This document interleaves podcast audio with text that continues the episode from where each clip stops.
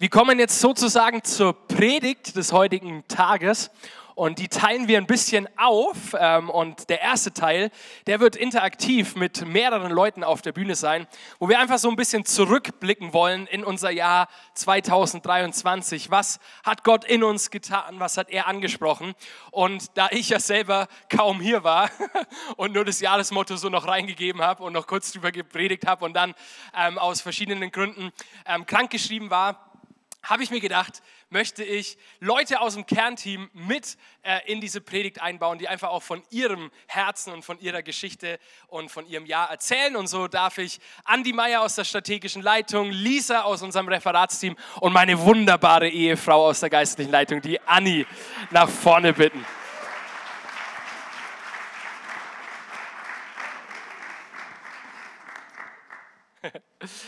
genau. Und ich will gleich mal einsteigen mit der Frage, welcher besondere Moment dir in diesem Jahr hängen geblieben ist, wenn du an die Chapel, an unser Jahresmotto denkst. Was war ein Moment oder ein Erlebnis, wo du sagst, ja, das werde ich mit Jesus Punkt verbinden? Soll die wunderbare Ehefrau anfangen? Yes, mache ich gern. Ähm, also es war natürlich ein sehr, sehr spannendes Jahr für uns alle. Ich denke, wir haben da alle so einige Momente, die wir so im Kopf haben, die wir mit 2023 verbinden. Für mich persönlich war es tatsächlich ein Moment bei der ersten Gemeindeversammlung in diesem Jahr. Ähm, die war im März. Das war die Gemeindeversammlung so nach dem turbulenten Einstieg in das Jahr ähm, und dann auch die erste Gemeindeversammlung, wo du nicht dabei warst. Ähm, das war so am Anfang, als wir mit Lobpreis gestartet haben, was wir übrigens immer machen. Und der Lobpreis, ich weiß nicht, in der Gemeindeversammlung, der ist irgendwie besonders. Der ist so richtig besonders und auch an dem Abend, der war so tief, da war irgendwie so eine Dichte da und ich war so überwältigt von unserer Kirche, wie wir da zusammengestanden sind und mich hat es einmal nur auf die Knie gebracht. Ich lag dann da so vorne rum und war einfach voll erfüllt, dass Jesus so halt mit uns Gemeinde baut. Das hat mich echt tief bewegt. Stark. Lisa, was war es bei dir? Ähm, ich glaube, was mir noch so am eindrücklichsten in Erinnerung geblieben ist, war tatsächlich der erste ähm, Jahresmotto Sonntag, ähm, wo wir ähm, das Thema gelauncht haben, wo wir irgendwie so aus einer echt auch wilden Zeit ähm, gekommen sind und wir durften als Kernteam an dem, an dem Sonntag auch ähm, der Gemeinde dienen, durften für Leute beten, durften das Abendmahl austeilen. Und mir ist es irgendwie so ins Herz gefallen, dass das wirklich so ein Moment war, wo wir einfach als Gemeinde, als Einheit wieder ganz neu so einen Fokus bekommen haben auf, okay, wenn, wenn alles andere wegbricht, wenn unsere eigene Kraft zu Ende ist, dann tritt auf einmal Jesus auf die Oberfläche und nimmt den Raum ein und er hat ihn wirklich, wirklich eingenommen und das war ähm, für mich einfach, ähm, ja, ähnlich wie bei Anni, einfach so ein Moment, wo, wo man einfach auf die Knie gehen muss, wo man wirklich so diese Herrlichkeit von Gott ähm, und die Schönheit von Jesus erkennt und ja, das einfach da drin sein darf und nichts groß tun oder leisten muss, sondern es einfach empfangen darf und genau das ähm, hat irgendwie das Jahr gut eingeleitet, würde ich sagen. Hammer. Andi. Ja, bei mir waren es die ähm, Taufgottesdienste, ganz ehrlich gesagt. Also ich bin ergebnisorientiert ein Stück weit. Und eine Taufe, ja, die Taufe ist immer so ein, äh, so ein, ein Schritt eines langen Prozesses. Und es waren so heilige Momente, als die äh, Täuflinge da standen und eben von sich erzählt haben, von ihrer Schuld und dass sie ähm, nichts vorzuweisen hatten, ähm, was irgendwie gefallen, Jesus gefallen könnte und dass sie Jesus Vergebung brauchen. Und ähm, das war so heilig. Und dann immer die Reflexion dahinter, wie viel Herzblut haben dann Leute reingesteckt. Und wenn sie dann, wenn die Täuflinge auch gesagt haben, ähm, der Michi und die Heike und ähm, Danke und so. Und auch der Prozess, der da läuft, das ist Ankommen, Wachstum. Und da, da ist so die Ehrfurcht und eine Dankbarkeit äh, da ähm, für das, was ähm, hier läuft mit den Menschen und dann eben auch, wie gesagt, das Ergebnis. Ja. Wobei das immer der Anfang ist, ja? Anfang eines langen Lebens. Ja, stark. Wir haben ja das Jahresmotto so in drei Bereiche aufgeteilt. Ich frage euch jetzt nicht ab ähm, und ich hoffe, dass hier darüber gepredigt wurde während meiner Abwesenheit. ich weiß es nicht hundertprozentig, ich hoffe. Ähm, wir hatten den Bereich Sein mit Jesus, werden wie Jesus und leben wie Jesus. Und da ist jetzt meine Frage, wir machen wieder die gleiche Reihenfolge, oder nee, diesmal fängt Lisa an, ähm, ist meine Frage, welcher Bereich bei euch auf Nachhall gestoßen ist? Wo hat Gott einfach was in euch angesprochen? Man kann ja nicht in allen Bereichen gleichzeitig in einem Jahr komplett weiterkommen, sondern der Heilige Geist tut ja immer ähm, einzelne Dinge in uns und das würde mich interessieren, was das so bei euch war. Ja, du, du sagst es schon richtig, das sind Prozesse, die da angestoßen werden und das sind auch Dinge, da fallen wir auch immer wieder in alte Muster zurück, aber wir so mit jedem Schritt, den wir gehen, kommen wir irgendwie, glaube ich, auch näher an dieses Bild heran, was Gott eigentlich auch für unser Leben sich ausgedacht hat.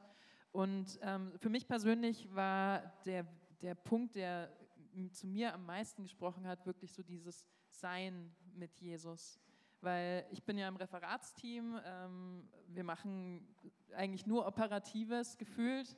Ähm, Arbeiten. Natürlich, natürlich ne, wir wollen auch geistlich ein Fundament legen und so, aber das meiste, was wir machen, ich, ich sitze da und schreibe eine E-Mail oder ich äh, schreibe einen Ansagenplan oder so und das ist sehr immer auf dieses Tun.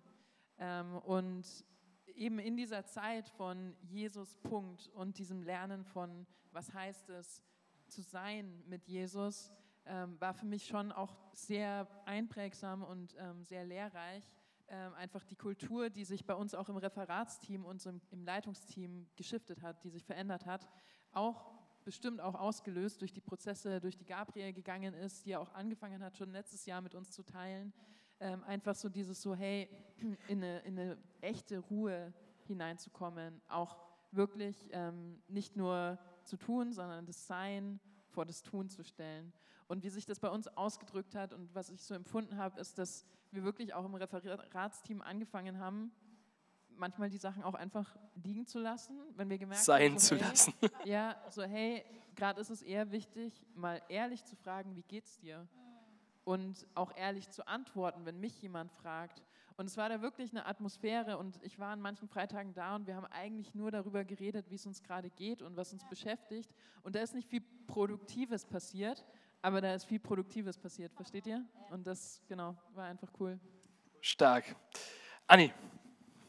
Wir wissen jetzt ja schon aus dem ersten Gottesdienst, was die Bereiche sind. Deswegen habe ich jetzt auch die, die Reihenfolge, Reihenfolge geändert, geändert, aber es war nicht abgesprochen. Clever, ja, war nicht abgesprochen. Ich habe tatsächlich äh, Werden wie Jesus für mich so rausgefiltert.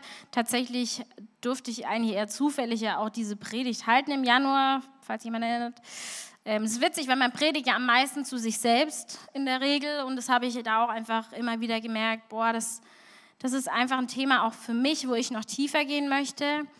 Und ich glaube, so dieses ganze Jahr natürlich auch persönlich in unserer Situation, da hatte ich ganz oft das Gefühl, dass, dass Gott so, so ganz tief in mein, in mein Herz hineinschaut und so ganz genau hinguckt.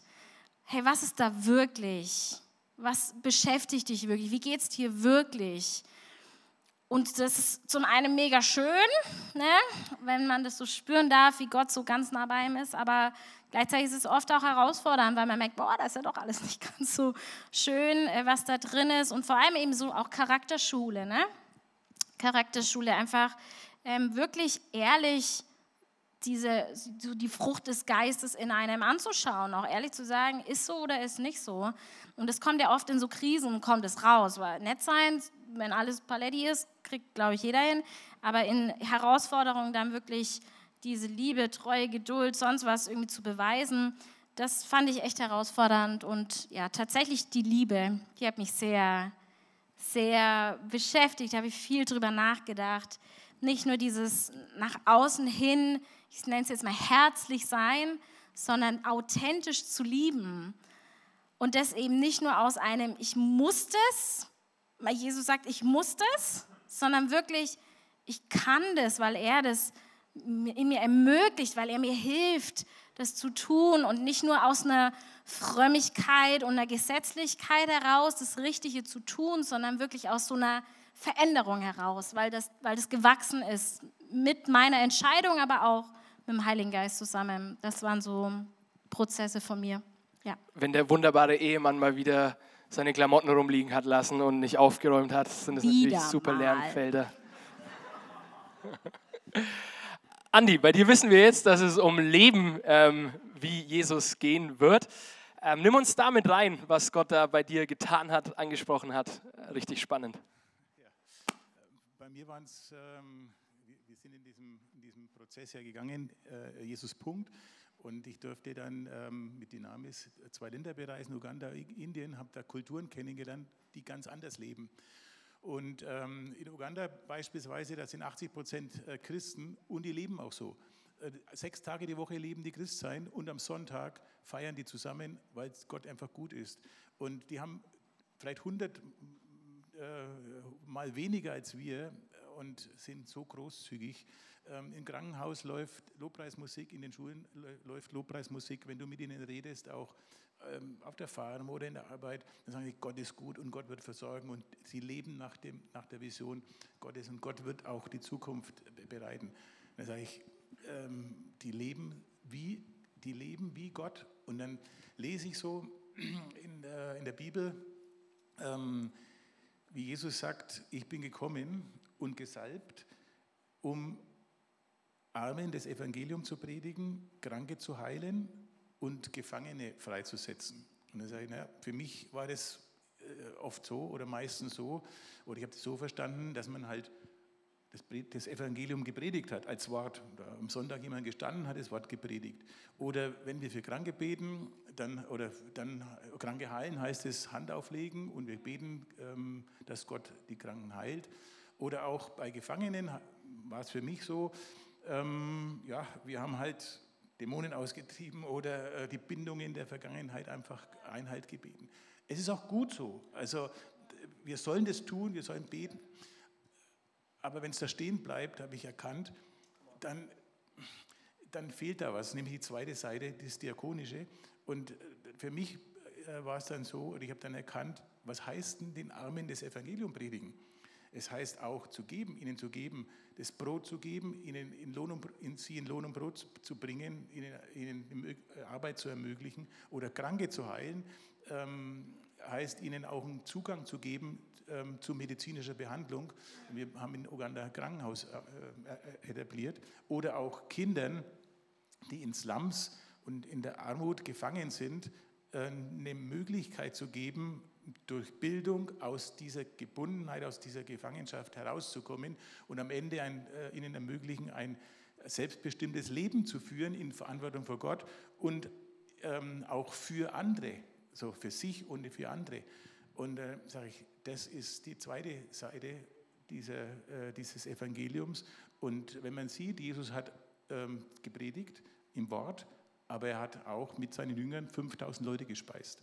Und ähm, ich, die, auch die Großzügigkeit, die, in, die ich in Uganda empfangen habe, selbst ähm, empfangen habe, möchte ich auch leben.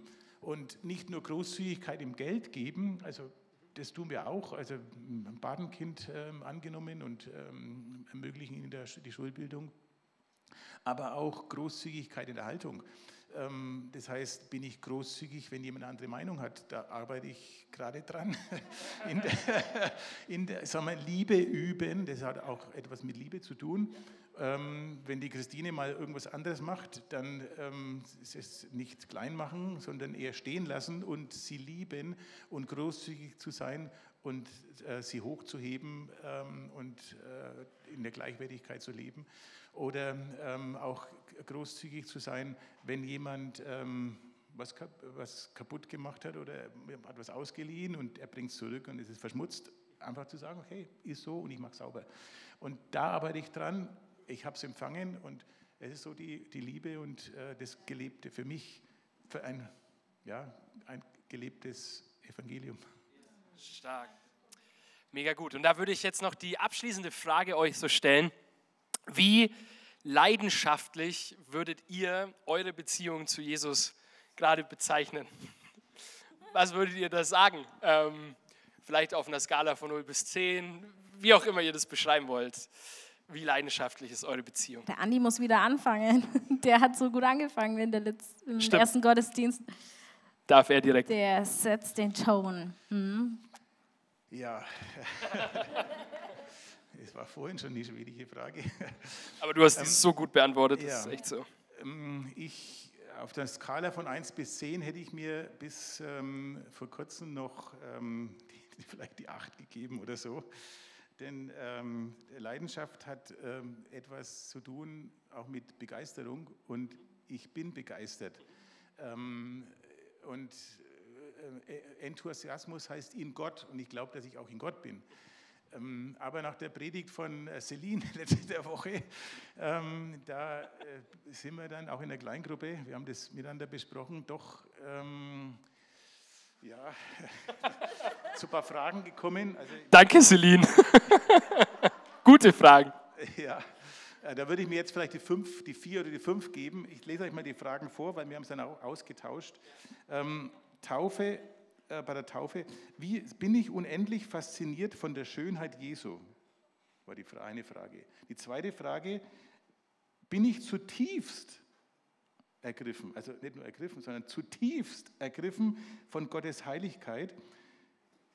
Ähm, ist die, das Evangelium, das Wort Gottes, mein größter Schatz? Und die vierte Frage war von der Celine, ist es uns, ist uns die, ähm, es mehr wert, also mehr als alles andere, ist es nach Gottes Herrlichkeit zu, mich zu sehnen? Und dann sage ich, ich weiß nicht, ob ich die Fragen alle mit 100 Prozent beantworten könnte, alle mit Ja beantworten könnte, zu jedem Zeitpunkt. Und ähm, ja, dann haben wir so äh, überlegt, ähm, wie kann ich das ermitteln oder wie kann ich denn Test auch testen, so ein Lackmustest. Und dann sage ich, von was rede ich denn? Von was bin ich denn begeistert? Und ähm, rede ich von Gesundheit, von Geld, von meinem Beruf oder rede ich vom Wort Gottes, was Gott mit mir gemacht hat, so wie in Uganda, ähm, dass er mich versorgt, äh, dass er ähm, ähm, mir die Zukunft gibt, dass er mir den Schulplatz gegeben hat. Ähm, also rede ich von dem, was Gott und von dem Evangelium und schwärme ich davon.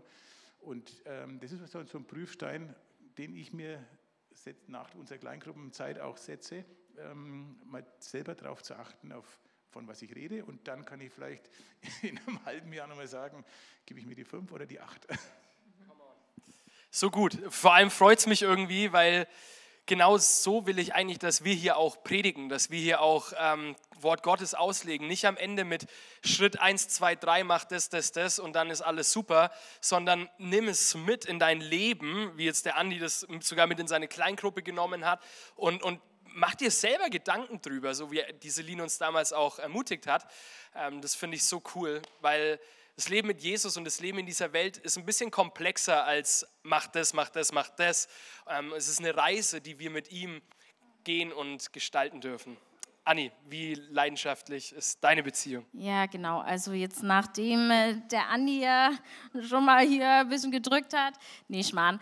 Ähm, ich hätte mir tatsächlich, ist immer schön, bei, bei 1 bis 10 kann man die 5 nehmen. Ne?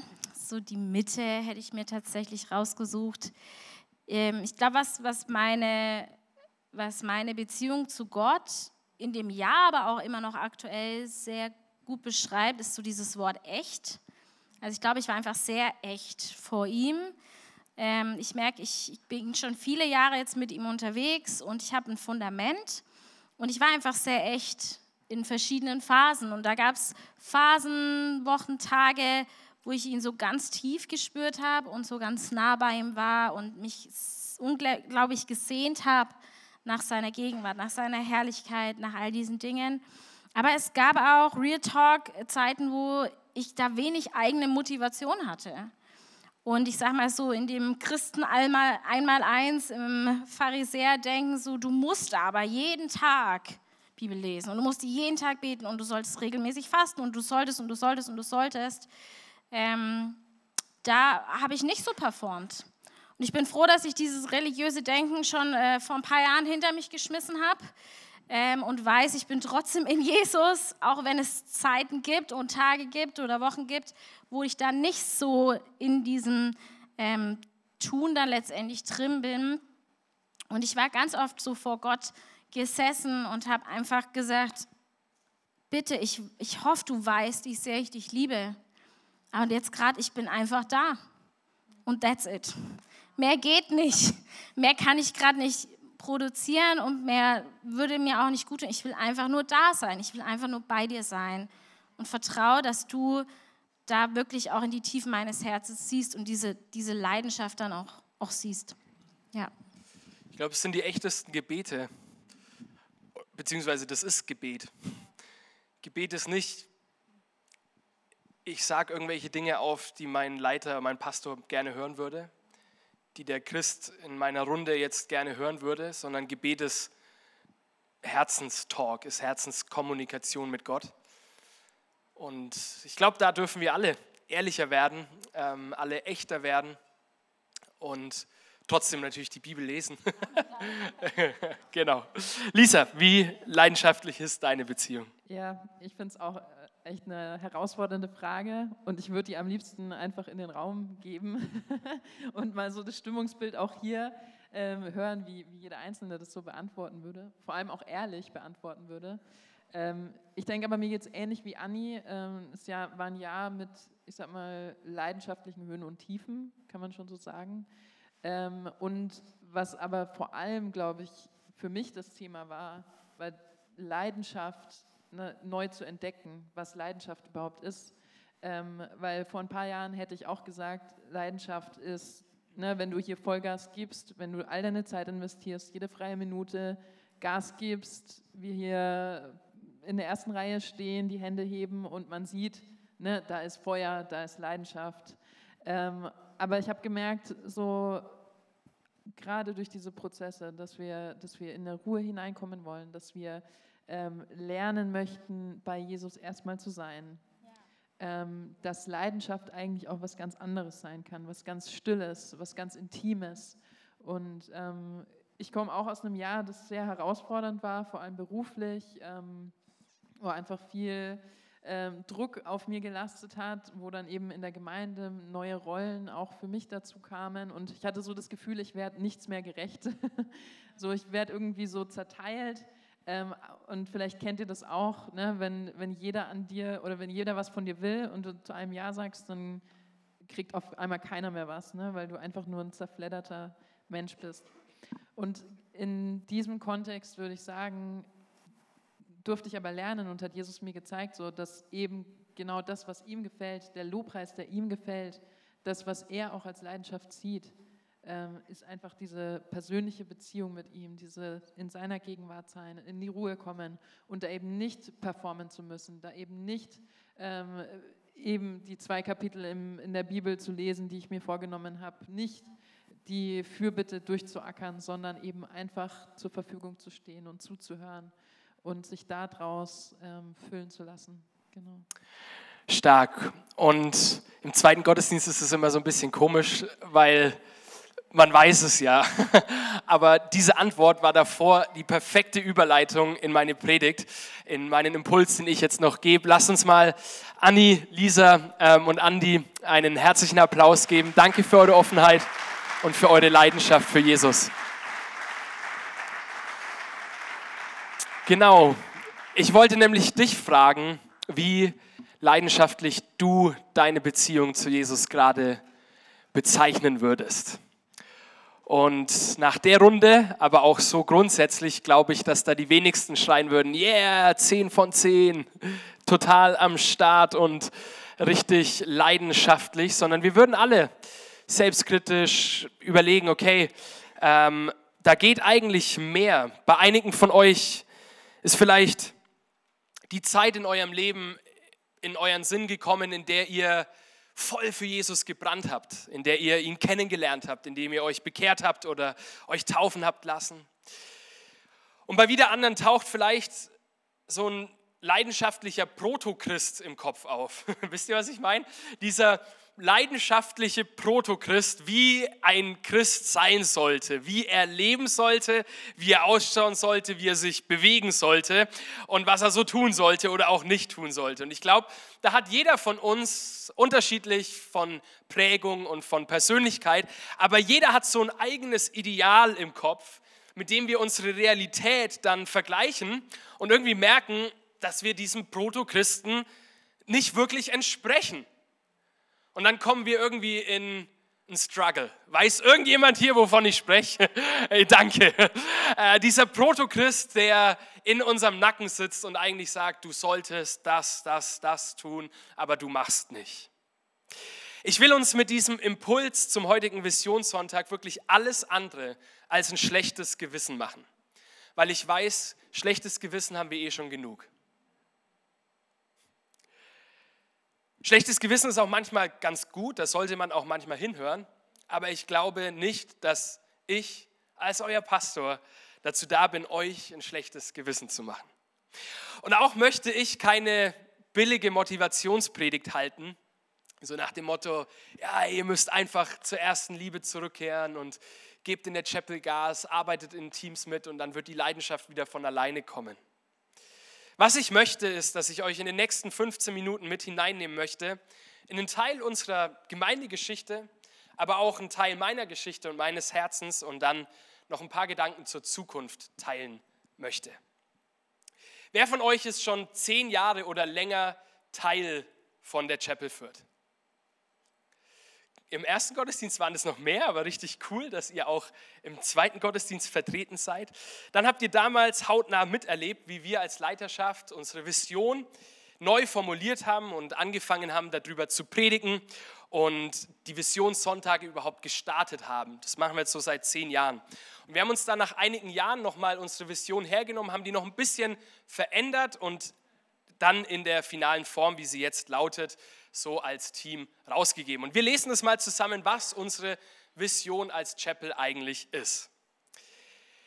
Wir träumen von einer Gemeinde, in der wir Gott begegnen, ihr könnt mitlesen, Menschen begeistern und alles bewegen, um Menschen in eine leidenschaftliche Beziehung mit Jesus zu führen. In dem ganzen Satz ist ein Adjektiv drin, ein einziges leidenschaftlich. Ich kann mich noch erinnern, wie wir uns als Team vor ein großes Whiteboard gesetzt haben und alle möglichen Adjektive da drauf hatten, wie jetzt diese Beziehung zu Jesus sein soll. Und wir sind dann bei leidenschaftlich am Ende hängen geblieben. Und für mich bedeutete leidenschaftlich in den letzten zehn Jahren vor allem Dynamik, ausdrucksstark zu sein, positiv, verrückt, einsatzbereit, laut, ich wurde immer mal wieder gefragt, warum schreist du eigentlich in Predigten? Weil ich leidenschaftlich bin. Begeistert, kreativ. Und so eine Kirche wollte ich bauen. Und als Leiter wollte ich das bestmöglich vorleben und prägen, leidenschaftlich zu sein. Ich bin Fußballfan und als Fußballfan muss ich bei leidenschaftlich natürlich direkt an die Fankurven denken, in denen Menschen für ihren Verein Woche für Woche alles geben und dafür sorgen, dass in der Kurve was los ist und ihre Mannschaft anfeuern. Und wenn ich mir die Kirche so visionär innerlich vorgestellt habe, sozusagen so das innere Bild, das mich so angetrieben hat, dann habe ich da eher an so eine Fankurve gedacht über die Zukunft, wie ich sie bauen will. Und nein, hier versteckt sich jetzt überhaupt kein Diss gegen irgendeine Mannschaft. Ich komme heute mit viel zu viel Liebe. Ich habe eine Mannschaft ausgesucht, Legia Warschau. Ich denke, da gibt es keinen Fan hier. Ähm ich habe eher an so eine Kurve gedacht, leidenschaftlich, begeistert, voller Emotion, mit Fackeln in der Hand. Ich glaube, unser Gebäudemanager hätte Probleme, wenn wir jetzt nächste Woche alle mit so Fackeln auftauchen. Wäre aber ein cooles Bild, vor allem von hier vorne. Ich habe da eher an so eine Kirche gedacht, als an so eine.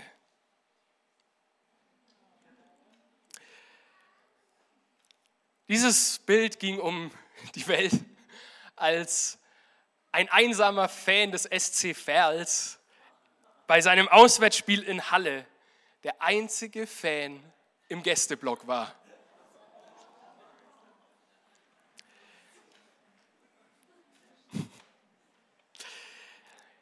Ich bin nicht nur Fußballfan, sondern auch Bibelfan und als Bibelleser denke ich bei leidenschaftlich ganz schnell an König David.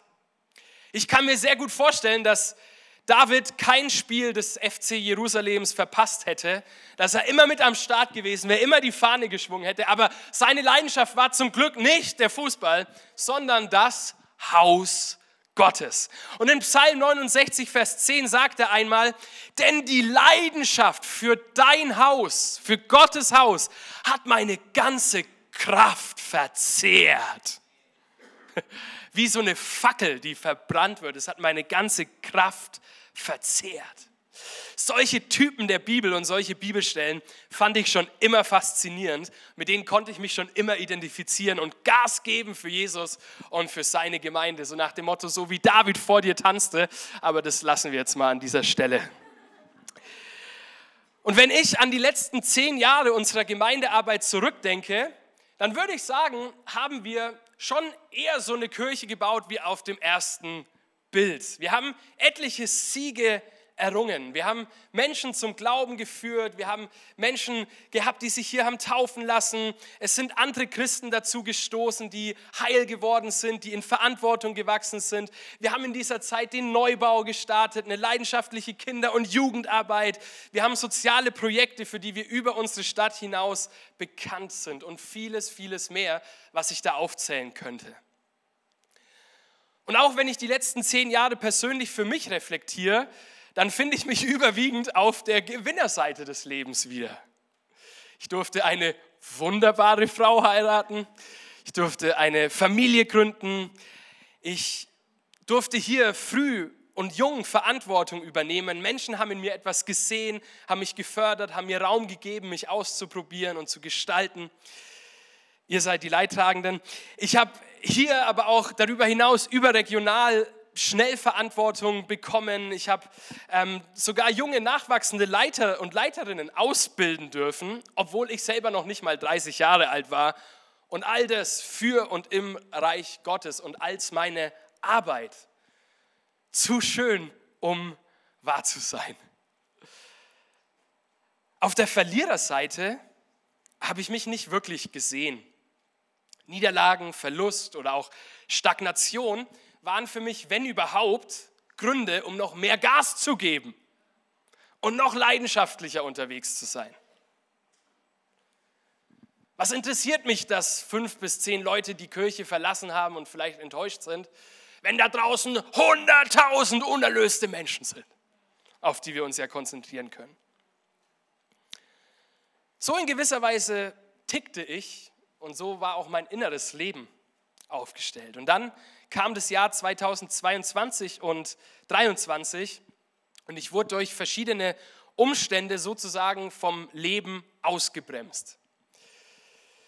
Und in dieser Zeit, also jetzt in den letzten eineinhalb Jahren, war mir alles andere als nach Feiern, nach Gas geben, nach Gewinnen zumute. Ich musste mich in dieser Zeit viel mehr mit Verlust, mit Trauer, mit Wut und inneren Ängsten auseinandersetzen. Gefühle, die ich bis dahin eher vermieden hatte. Und ich würde sagen, in dieser Zeit ist auch meine Begeisterung, meine Leidenschaft immer weniger geworden und war zwischenzeitlich echt auch an einem Nullpunkt angekommen. Vielleicht erinnert ihr euch an den Zustand, in dem ich hier am Anfang des Jahres auf dieser Bühne unser Jahresmotto Jesus Punkt kommuniziert habe und auch die Nachricht, die uns da ähm, getroffen hatte, verkündet habe. Ich würde sagen, wenn ich mir das jetzt nochmal anschaue, niedergeschlagen, konsterniert, in gewisser Weise gebrochen. Auf jeden Fall alles andere als leidenschaftlich. Zumindest so. Und da docke ich an Lisas Antwort an, wie ich das Wort bisher gedeutet habe, wie ich leidenschaftlich bisher verstanden habe. Und seitdem ist einige Zeit vergangen und Gott sei Dank darf und durfte ich echt erleben, wie Jesus mir inmitten von diesen herausfordernden Gefühlen nahe war und auch heute noch ist, wie er mein Innerstes heilt, und mit mir den Weg geht, egal wie herausfordernd und verloren sich der auch manchmal anfühlen mag. Ich danke Gott, aber auch euch, all denjenigen, die gebetet haben, all denjenigen, die ganz tatkräftig einfach unterstützt haben und auch hier in die Presche gesprungen sind, dass ich auch diese Auszeit mir wirklich nehmen durfte. Ich würde heutzutage sogar sagen musste, weil alles andere nicht mehr verantwortlich gewesen wäre für mein Leben, für meine Familie, aber auch für euch.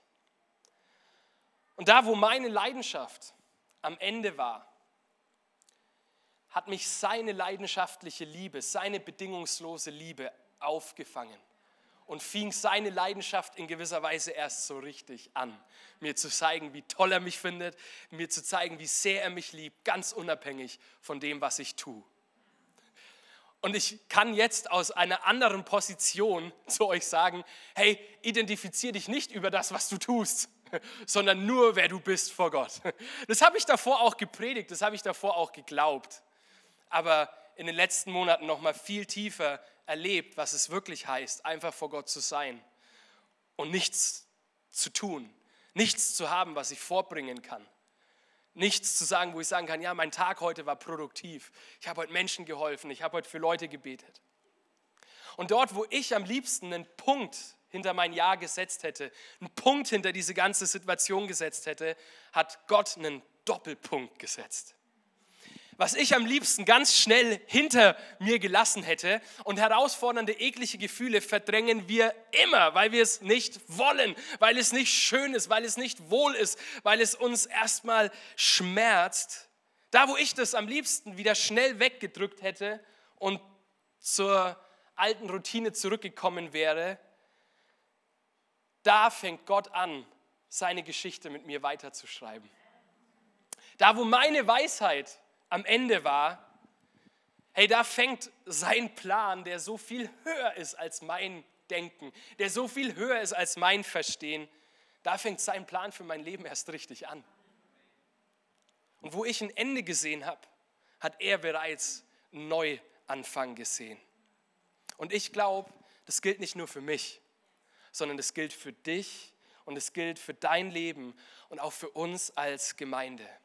Und ich weiß es aus Gesprächen, dass 23 für viele von uns kein angenehmes Jahr war und wir es am liebsten schnell ins Archiv packen würden und einen Punkt dahinter machen würden.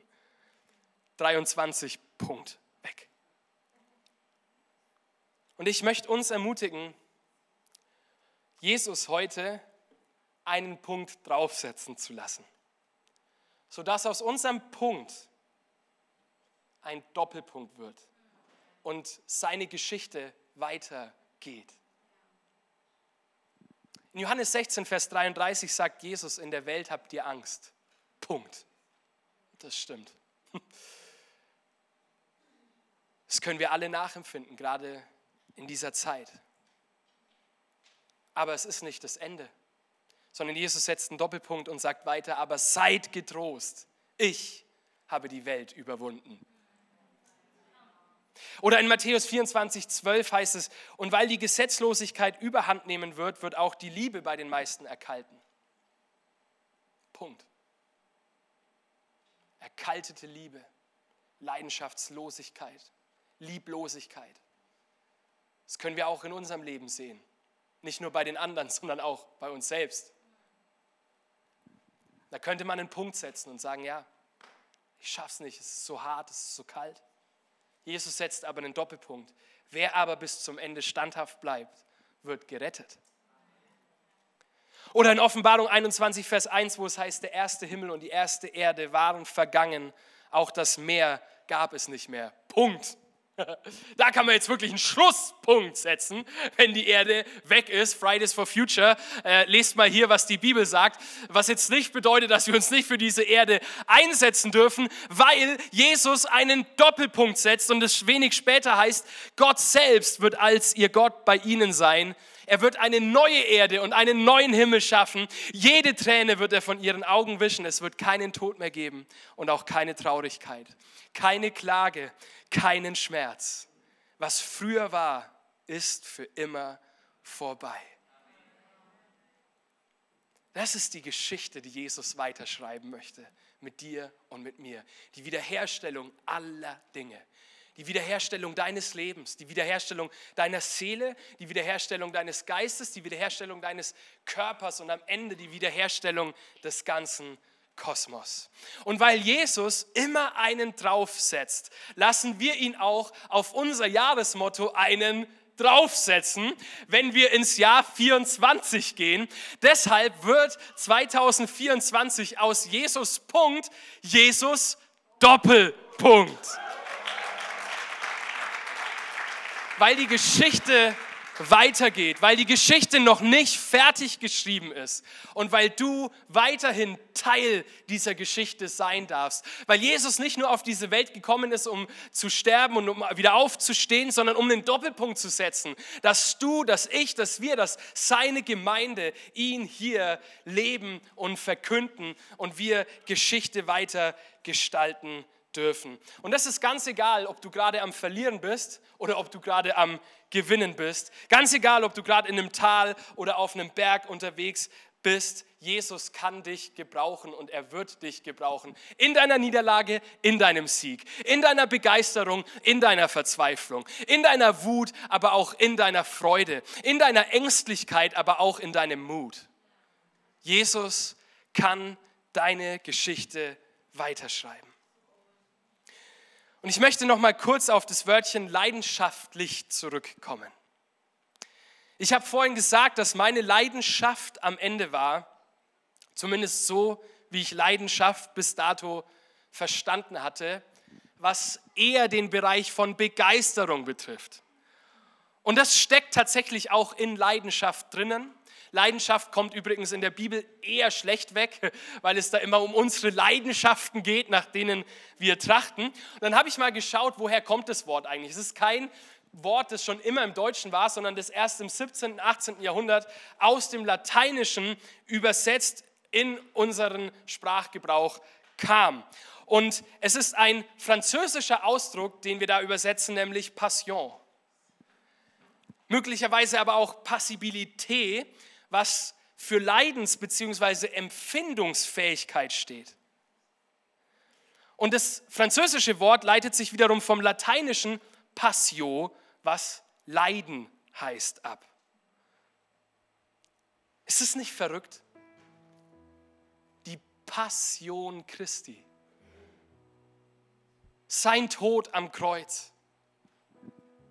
Der Moment, als Jesus für dich, für mich, für diese Welt stirbt.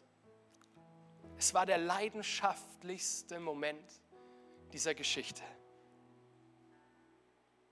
Leidenschaft, die Leiden schafft. Und weißt du, dazu fordert Jesus auch uns auf. Wir würden gerne nur an seinem Sieg teilhaben, aber Jesus sagt immer wieder, dass wir auch an seinem Leiden teilhaben werden wie er in Matthäus 16, Vers 24 sagt zu seinen Jüngern, will jemand mein Nachfolger sein, so verleugne er sich selbst und nehme sein Kreuz auf sich. Dann kann er mein Nachfolger sein. Weißt du, ob jemand leidenschaftlich mit Jesus unterwegs ist, hängt nicht an Äußerlichkeiten, hängt nicht an christlichem Merch, wo drauf steht Pray oder Awesome God oder was auch immer hängt nicht an Ausdruck, ob wir charismatische Gottesdienste feiern oder ob wir in die katholische evangelische Kirche gehen und schweigen und Gebete beten, die vorformuliert wurden. Daran hängt Leidenschaft nicht. Es hängt auch nicht an Gefühlen.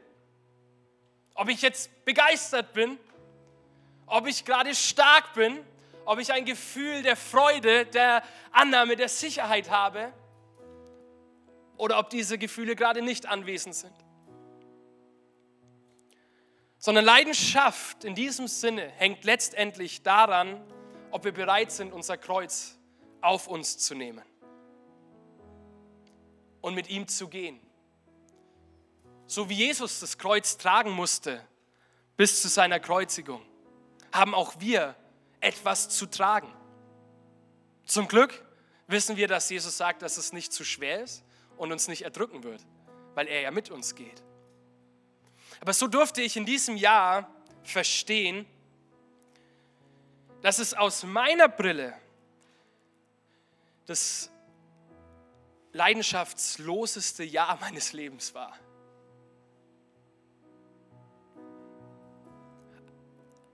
Aber es gehören immer zwei Perspektiven dazu in der Beziehung. Es gehört nicht nur meine Perspektive, wie leidenschaftlich ich mich jetzt erlebe und fühle und sehe. Weil was bringt es, wenn ich dir sage, dass ich meine wunderbare Ehefrau leidenschaftlich liebe, sie dir aber sagt, mm, mm, mm.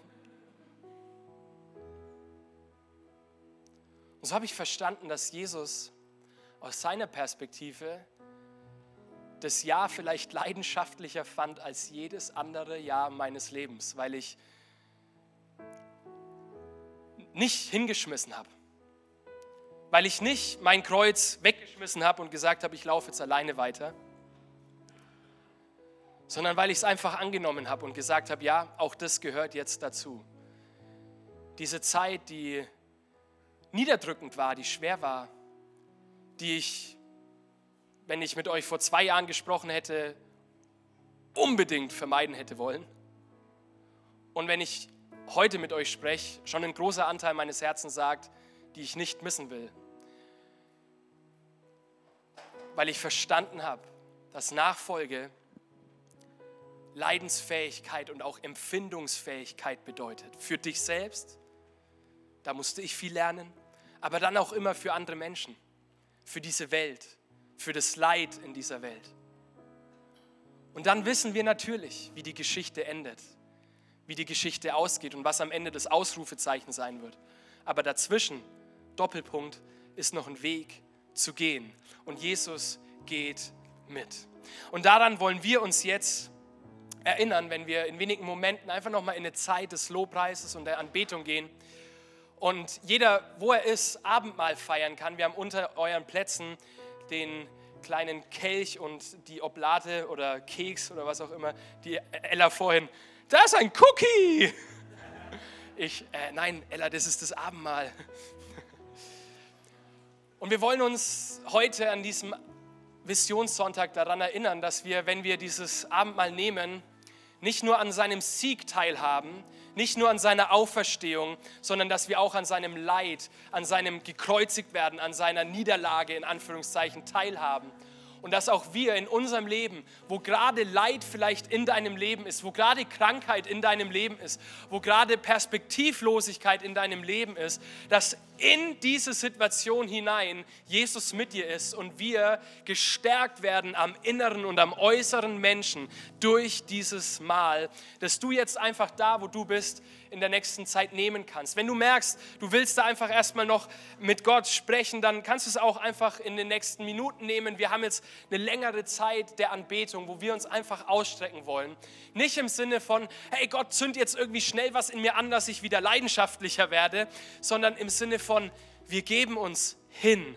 Wir, wir sagen Ja dazu, dass unser Kreuz auch bedeutet, dass wir durch schwierige Zeiten hindurchgehen und dass wir hoffnungsvoll bleiben inmitten der Not, dass wir hoffnungsvoll bleiben inmitten des Tals, weil wir wissen, dass der, der mitgeht, größer ist als der, der in dieser Welt ist. Ihr könnt gerne aufstehen, sitzen bleiben, mitsingen oder einfach nur genießen und über euch das ergehen lassen, was, was da jetzt auch gesungen wird, an, an, an gesungenen Gebeten hin zu Gott. Genießt diese Zeit und begegnet ihm, der, den meine Seele liebt.